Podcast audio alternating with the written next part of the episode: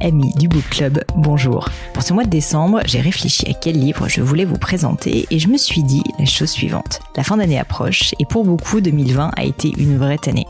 Moi-même, je me prends assez régulièrement à me plaindre ou à pester en me disant que vraiment cette année a été un vrai cauchemar. Alors en reprenant un peu de recul, je me suis dit que le Book Club serait peut-être l'occasion de prendre de la hauteur et de remettre les choses en perspective.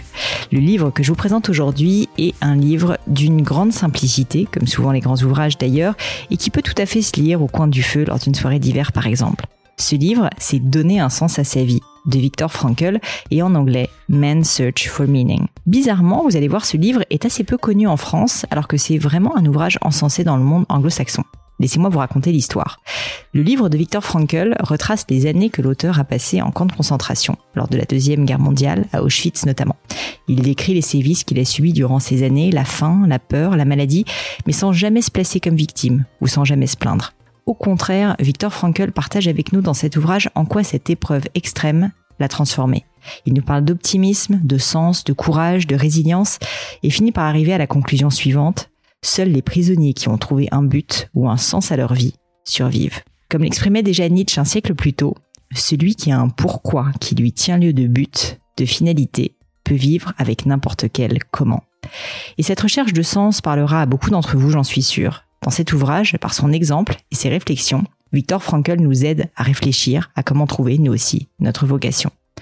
Pour ceux qui veulent creuser davantage le sujet, il théorisera ensuite ce travail via une nouvelle discipline qu'il appelle la logothérapie, une approche qu'il a d'ailleurs utilisée tout au long de sa captivité et par la suite dans sa pratique comme psychiatre.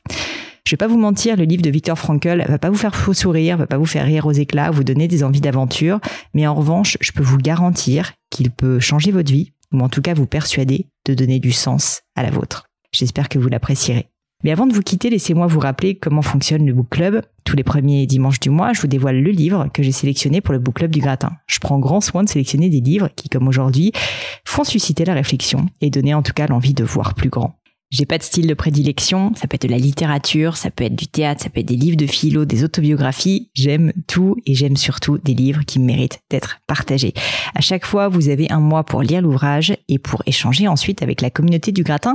Donc, quand vous aurez terminé le livre, vraiment, j'aimerais avoir vos remarques, vos réflexions sur l'ouvrage. Mettez-les moi sur mes réseaux sociaux, LinkedIn, Instagram, Twitter aussi, pourquoi pas, à Pauline Legno.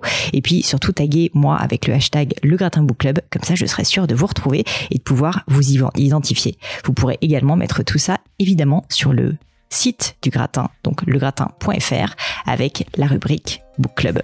Comme vous l'aurez compris, tout l'intérêt de ce book club est de vous donner l'envie de lire, mais je ne vous en dis pas plus et laisse place au livre du mois de décembre.